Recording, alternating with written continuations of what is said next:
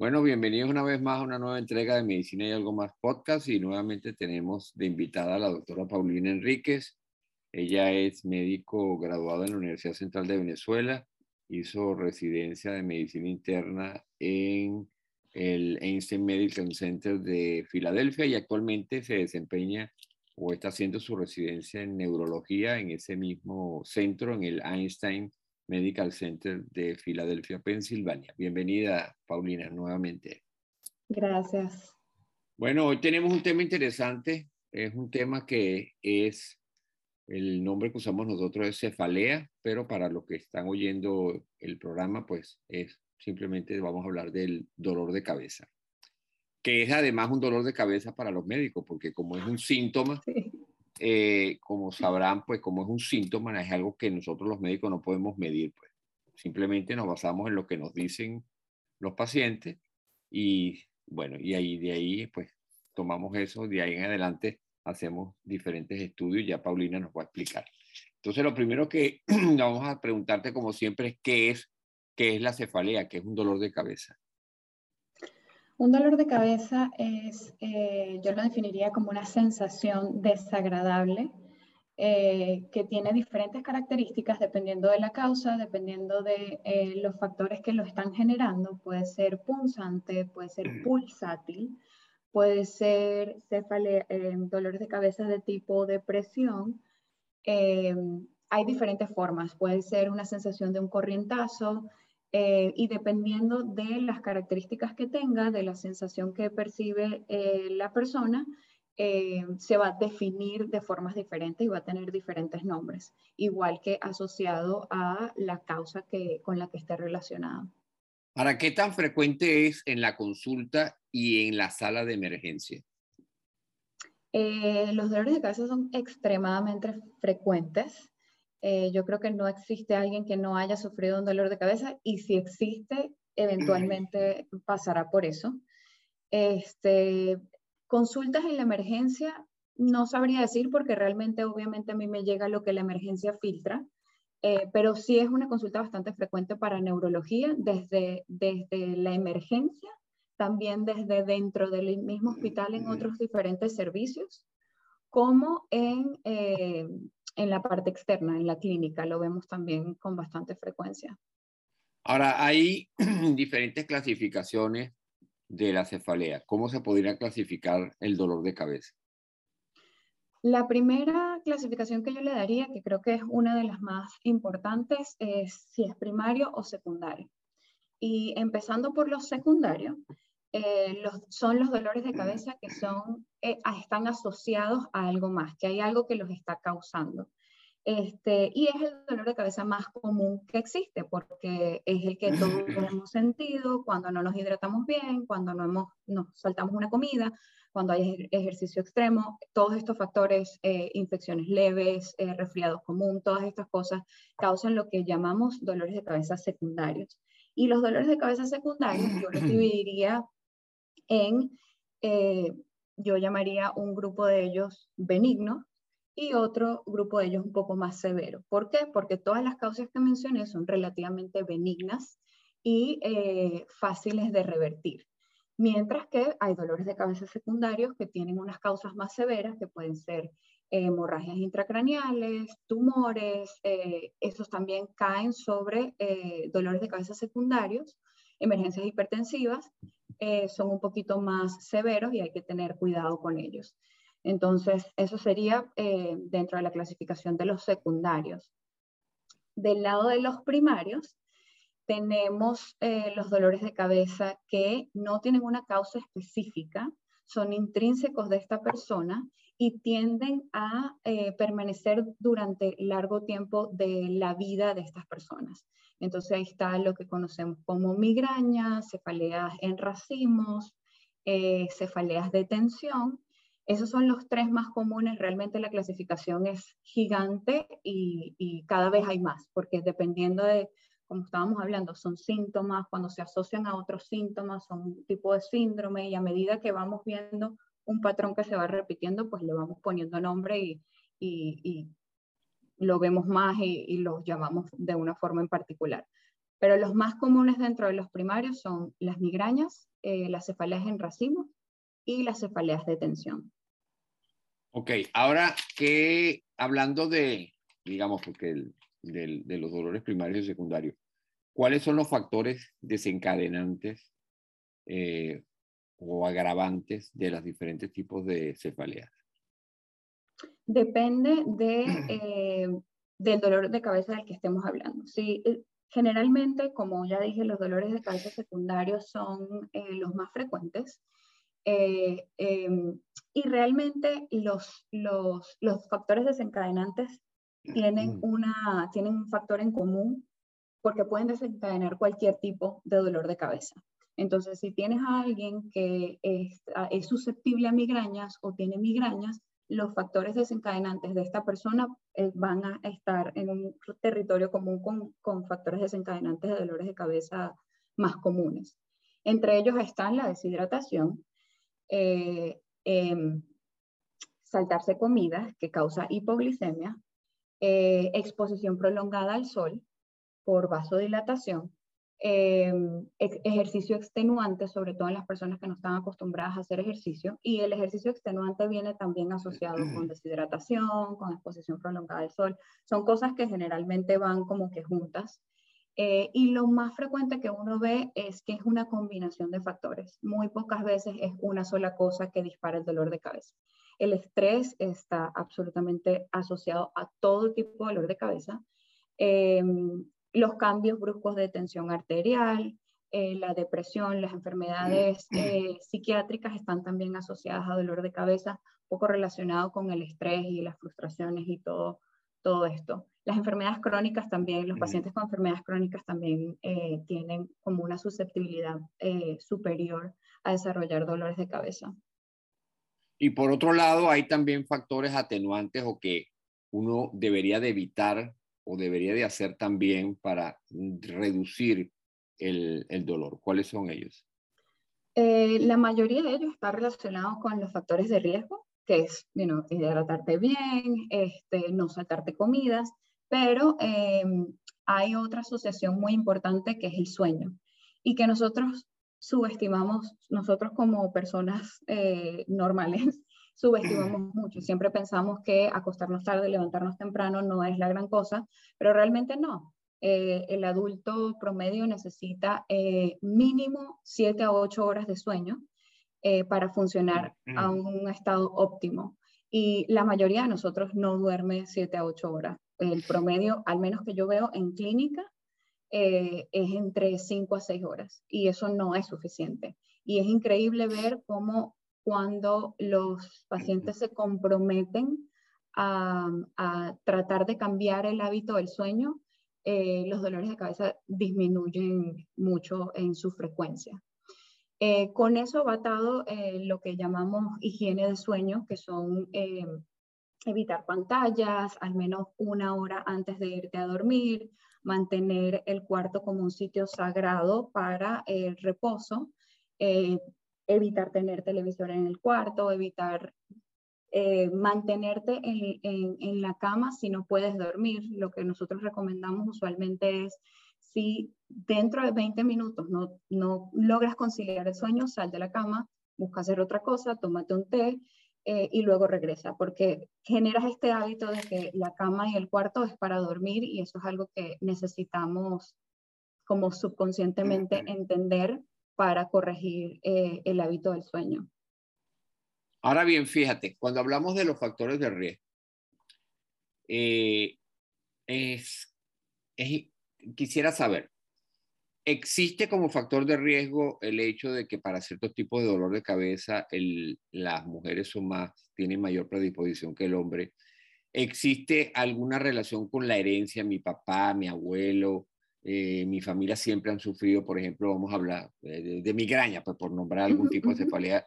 Eh, ¿Tiene, ¿Hay alguna relación con la herencia? Las, por ejemplo, con las hormonas, este, puede haber con, eh, digamos, el, el estilo de vida de la persona, la alimentación, ¿puede haber alguna relación en algunos tipos de dolor de cabeza con estos tipos de factores?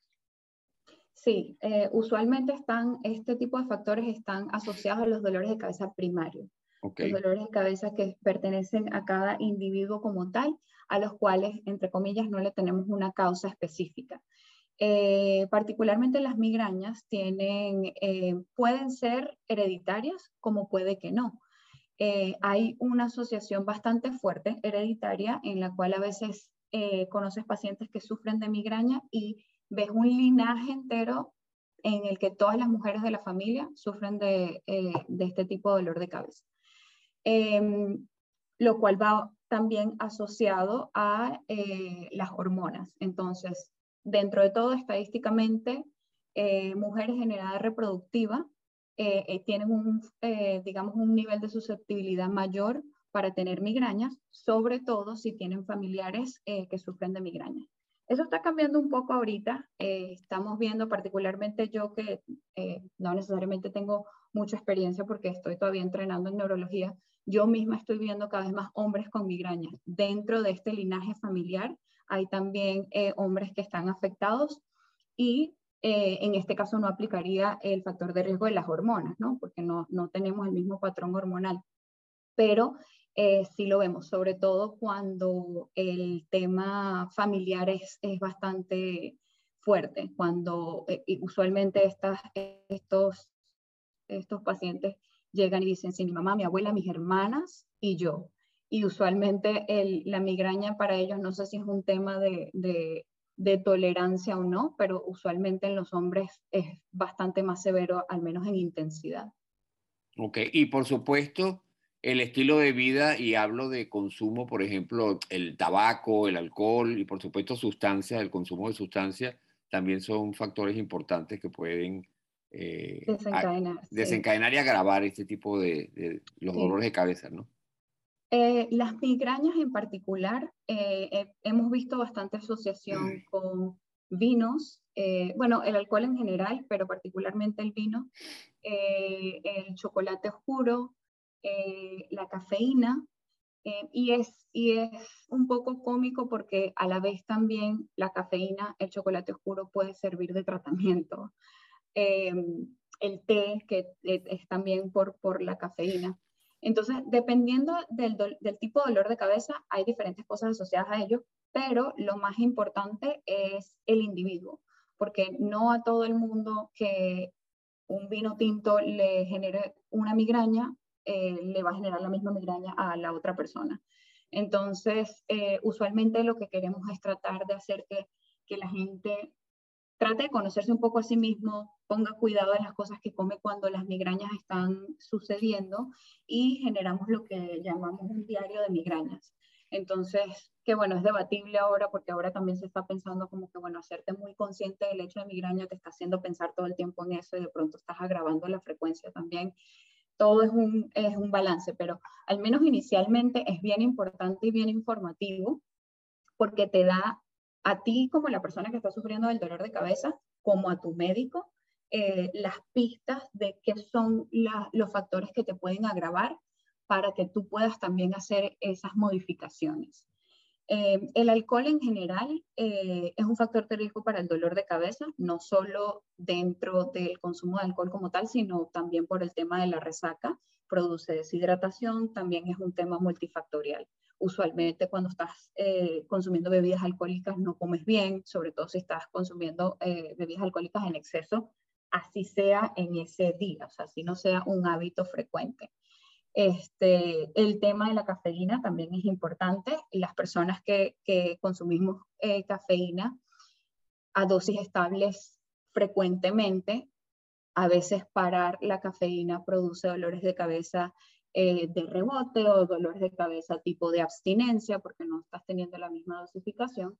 O personas que no consumen café, cuando consumen café les genera dolor de cabeza. Entonces, es, tienen un territorio común en que sí son factores de riesgo y son agravantes, eh, pero a la vez también son muy individuales.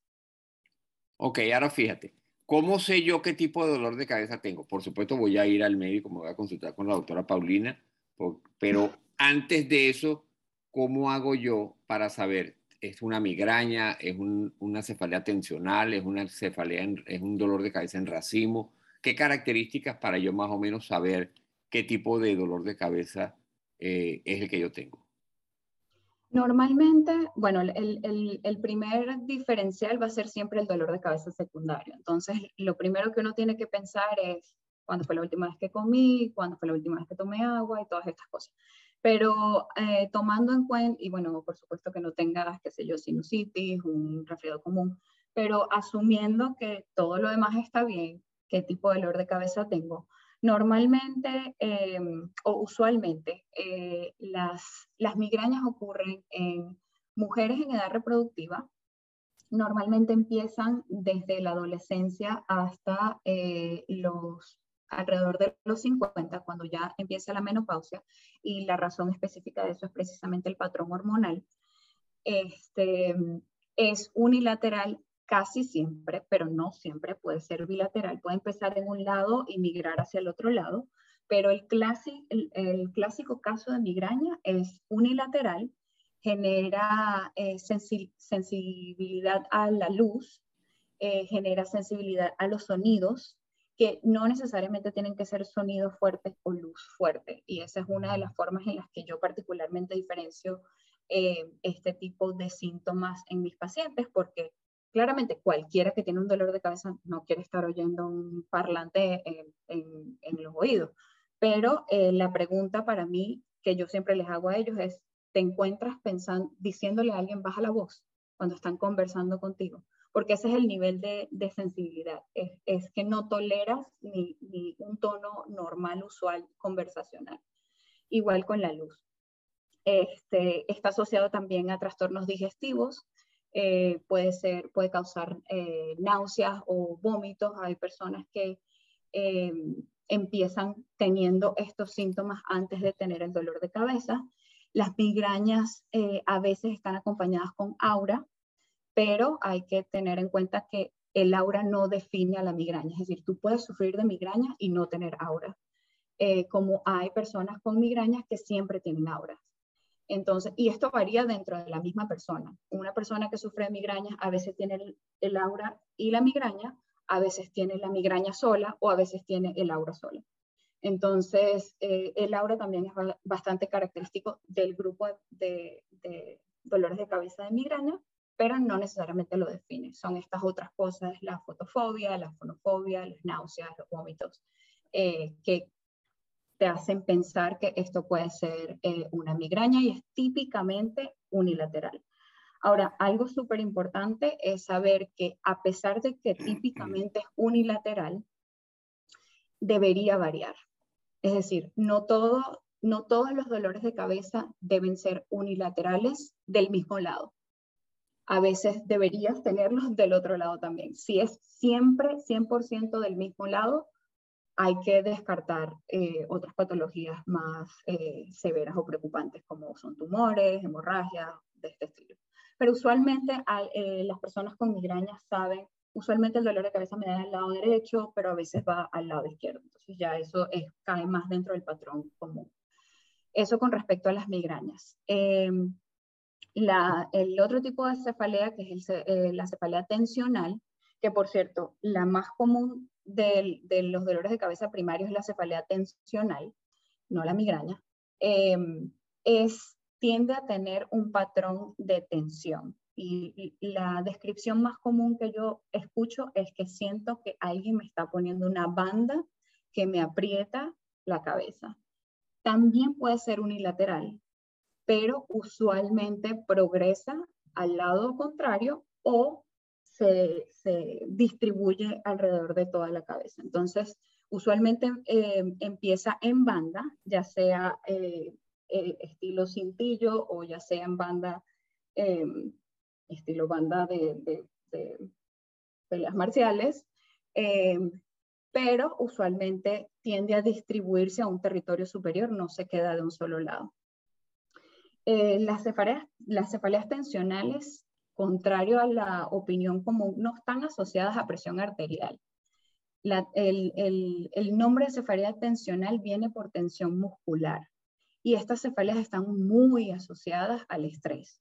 Entonces, lo que pasa es que cuando em, estamos estresados, no nos damos cuenta y estamos tensando el cuello, estamos tensando la cabeza, estamos tensando los músculos de la cara y todas estas cosas producen irritación en los vasos sanguíneos, que posteriormente se traduce en irritación del, nervio trigémino, que es el que inerva toda la región de la cabeza.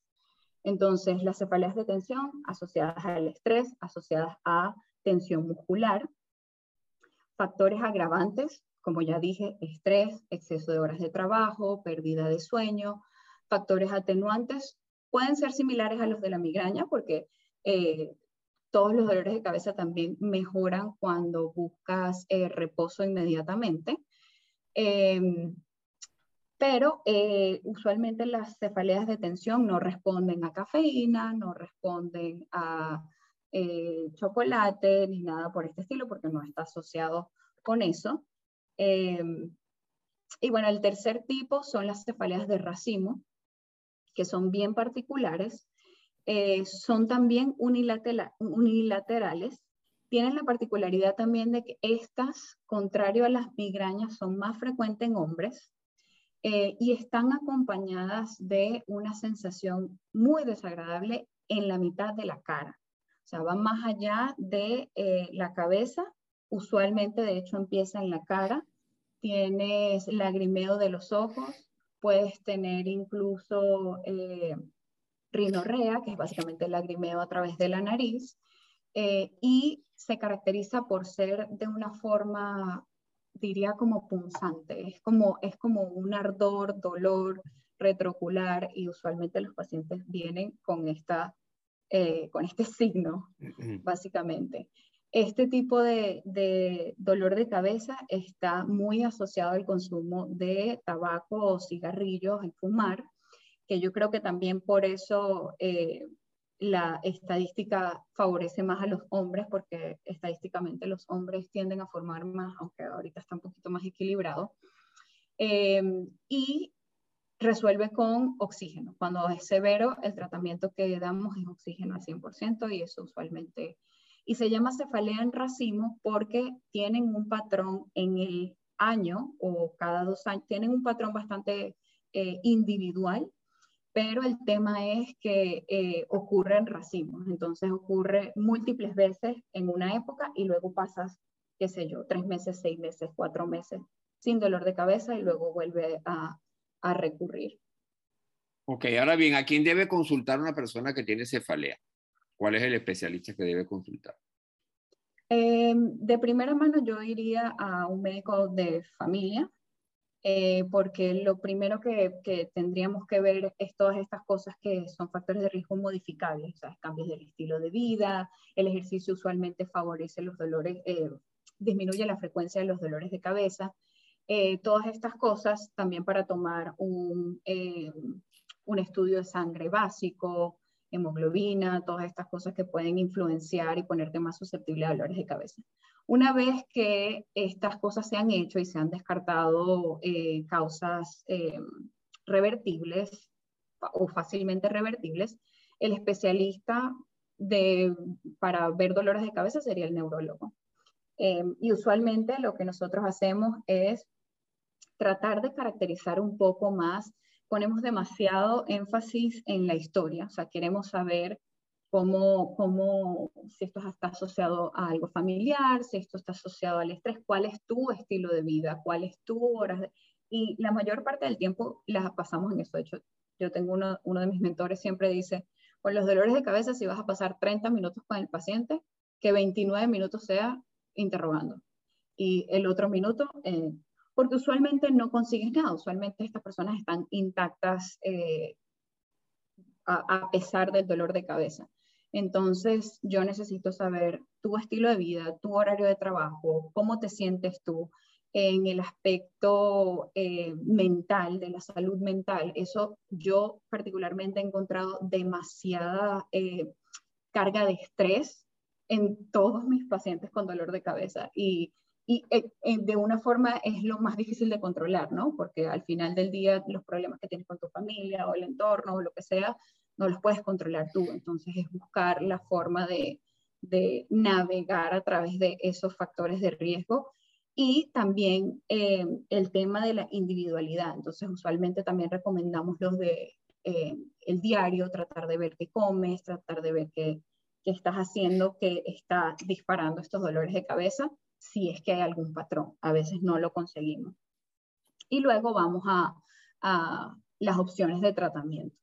Entonces, en, conversamos con, con, con, los pacientes. Usualmente las personas cuando van ya a la oficina de neurología es porque han tratado eh, de resolver esto eh, de su propia cuenta o con su doctor familiar. Entonces ya uno tiene más o menos una pista de qué tan severo es el dolor en cuanto a qué cosas han probado. Ahora bien, fíjate, ¿cómo sé yo cuán grave es mi dolor de cabeza y cuáles son los signos de alarma para saber, epa, este dolor de cabeza, tengo que irme a la sala de emergencia, llamar a mi médico, llamar a la doctora Paulina, doctora, tengo esto, me voy a la emergencia. ¿Cuáles son esos signos de alarma que toda persona debe saber y debe ir de inmediato a la sala de emergencia? Eh, para mí, inicialmente depende de dos cosas. ¿Eres una persona que ha sufrido dolores de cabeza durante toda tu vida o no? Si la respuesta es no, entonces todo dolor de cabeza es importante. Si este es tu primer dolor de cabeza, eh, depende de la severidad, pero alguien que no haya sufrido dolores de cabeza o, que no tenga la tendencia a tener dolores de cabeza, eh, cuando hay un dolor de cabeza severo, yo diría ese es el, primer eh, signo de alarma. Si eres una persona que sufre con frecuencia de dolor de cabeza, eh, hay que tomar en cuenta la severidad. Y yo añadiría, hay un cambio en este dolor, porque a veces lo clásico que uno dice es el peor dolor de cabeza de tu vida. Ese es el primer signo de alarma. ¿Qué tan severo es el dolor de cabeza?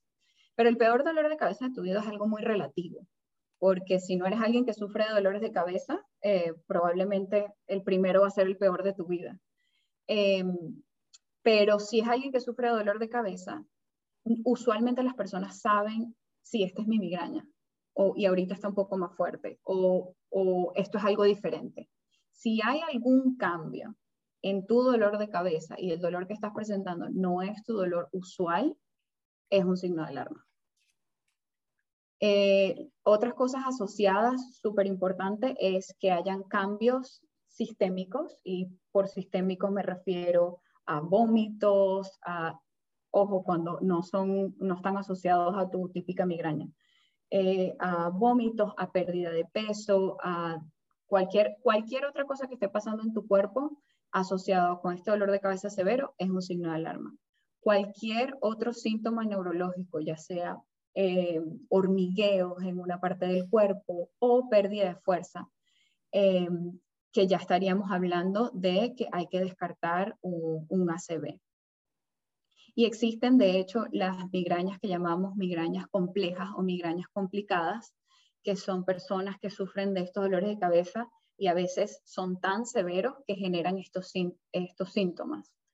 Pero si esta es la primera vez que ellos ocurren, tienes que eh, eh, ir a un centro de atención de urgencias para descartar un ACV. Y si, por supuesto, está todo acompañado de un cuadro febril, que como tú dijiste puede ser un resfriado común, pero si hay de por medio un cuadro febril de malestar general, también es un signo de alarma, ¿verdad? Porque pudiera tratarse de un problema ya más complicado, como por ejemplo un problema meningitis, una meningitis, etc.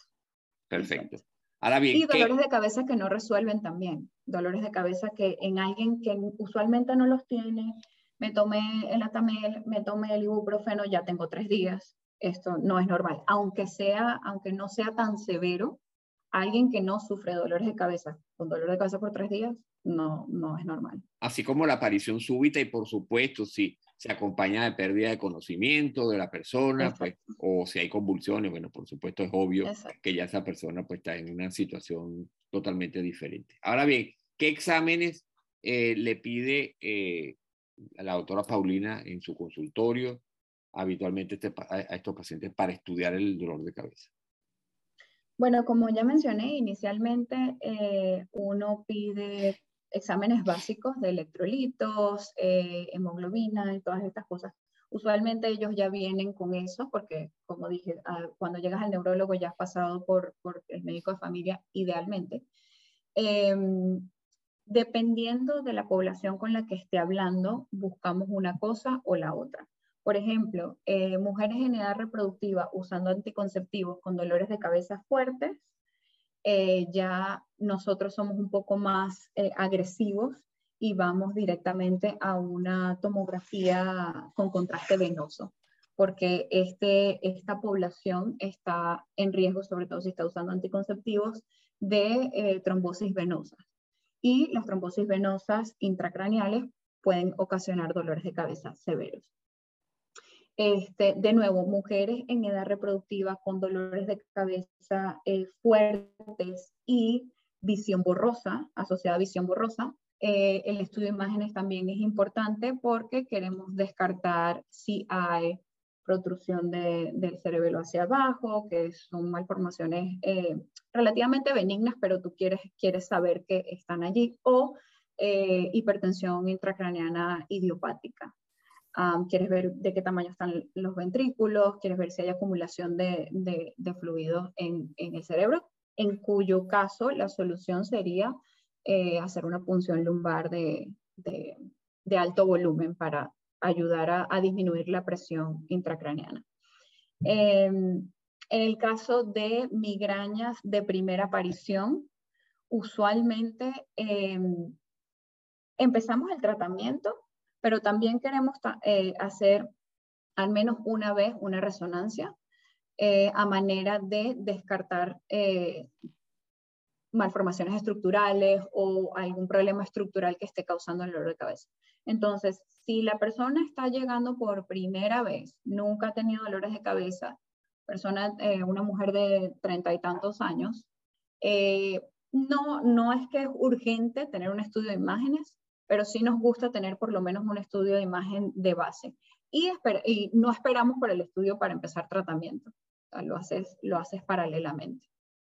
Ok, y ahora entonces ya que hablaste de tratamiento en, de manera general, ¿qué, ¿cuál es el tratamiento? Porque por supuesto cada una de las cefaleas va a tener, además del tratamiento analgésico, un tratamiento específico, pues. Pero en general, ¿cuál es el tratamiento?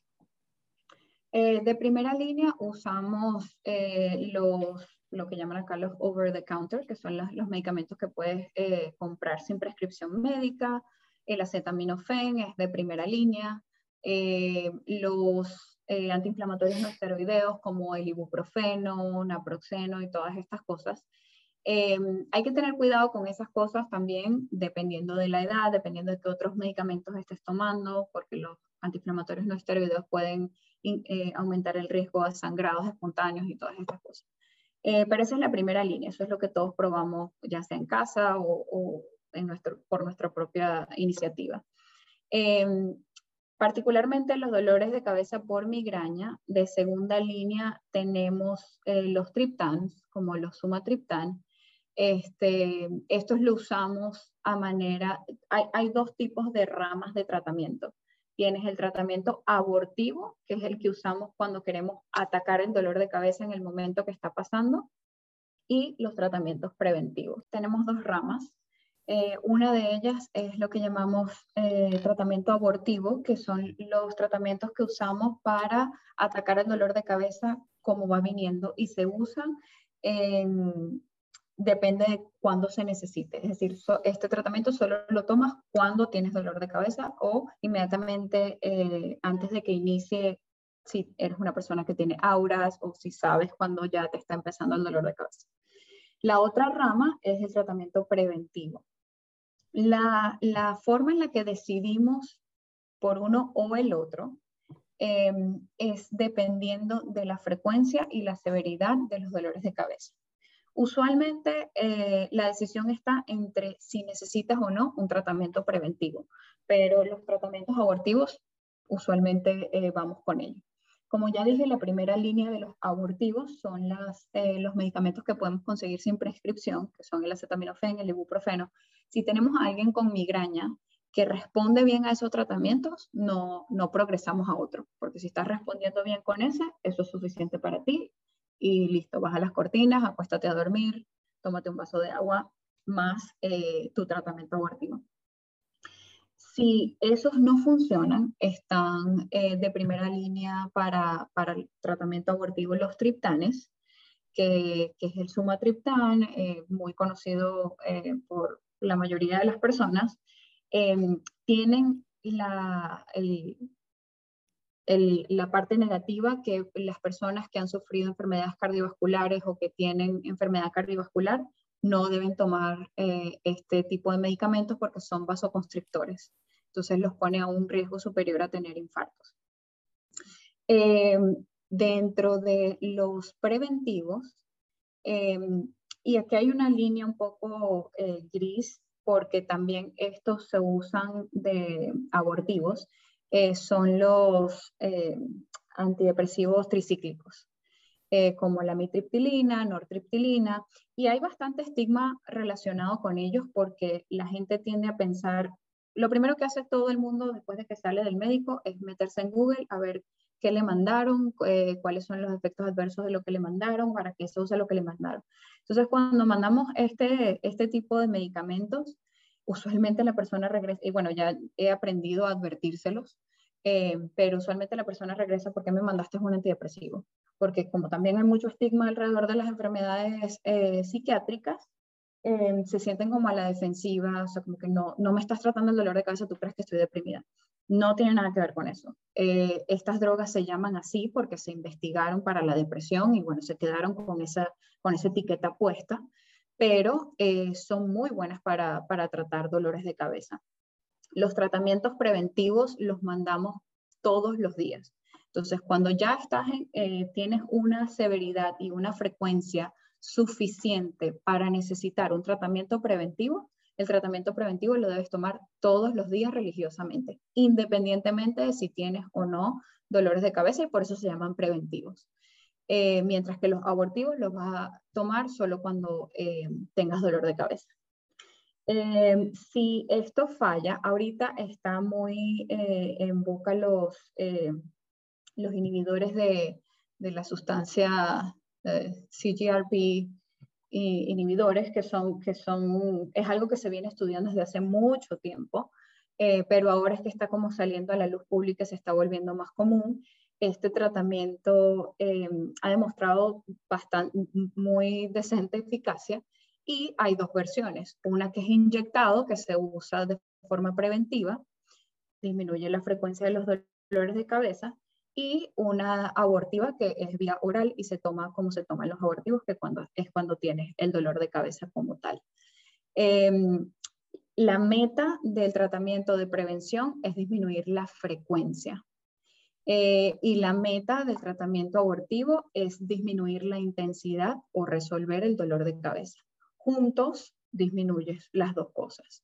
Eh, pero si tus dolores de cabeza son suficientemente infrecuentes, eh, no necesitas atarte a un medicamento todos los días porque realmente no vale la pena. Si todo esto falla, está ahora las inyecciones con Botox, eh, que creo que también tienen un poco de, estigma para aquellos que piensan que así ah, te inyectaste por dolor de cabeza, sí, claro. Eh, pero realmente sí, y realmente son eh, bastante buenas.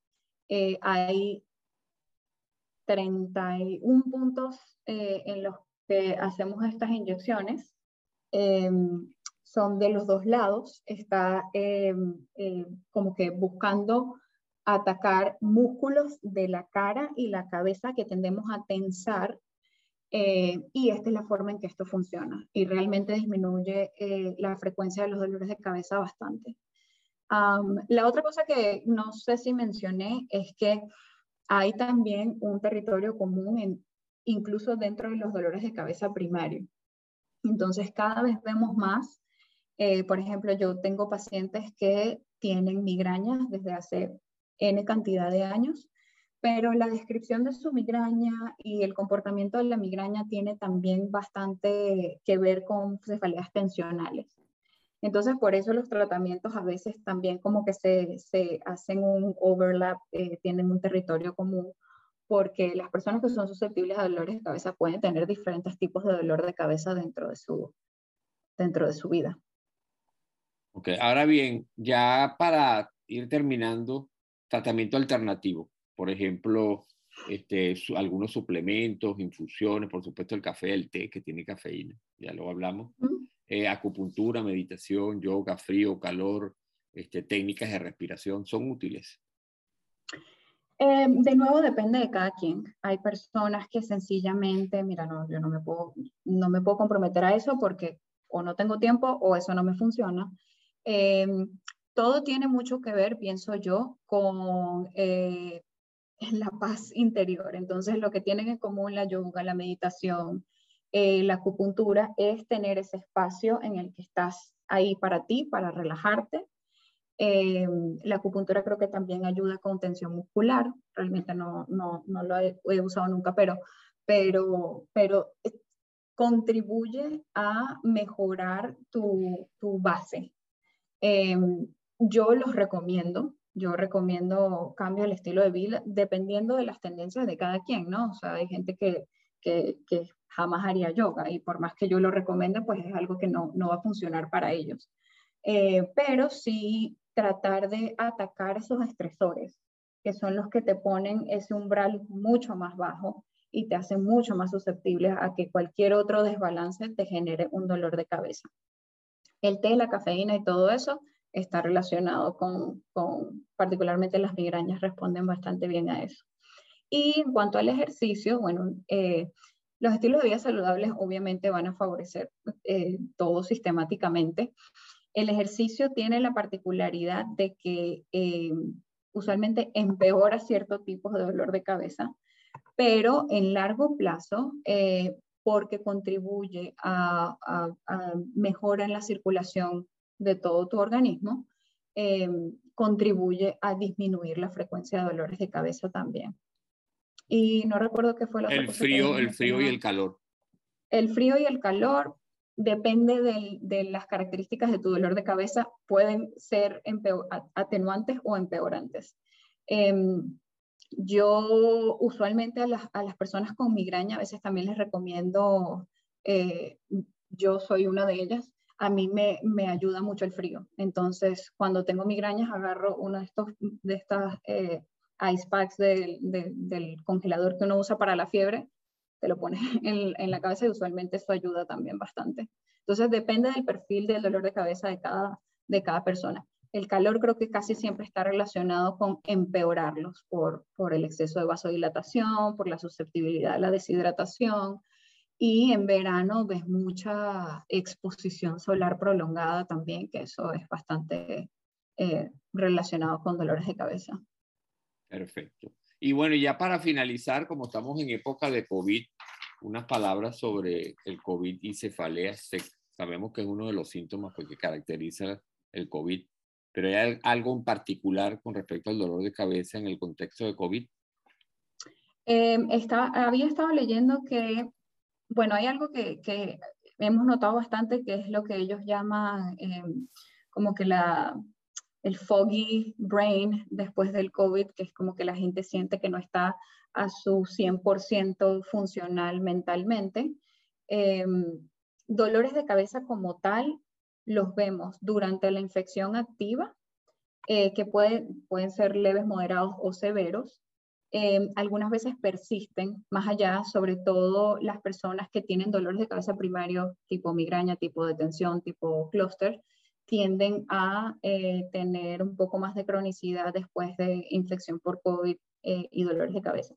Lo más importante, diría yo, es que, o lo que a nosotros nos, nos eh, alarma, es que el, el, COVID está relacionado con aumento del estado protrombótico, es decir, generas coágulos. inicialmente creíamos que era durante la infección activa, pero ahora ya sabemos que no. Eh, y estamos viendo personas generando coágulos en miembros inferiores o incluso ACVs eh, después de haber tenido eh, COVID antes. Entonces, lo más importante es asociar esto con los signos de alarma que dimos antes, dolores de cabeza severos, dolores de cabeza que cambian el patrón bruscamente de tu dolor de cabeza de base, algún signo neurológico, eh, visión borrosa, eh, pérdida de fuerza muscular, eh, sensaciones de hormigueos en alguna parte del cuerpo.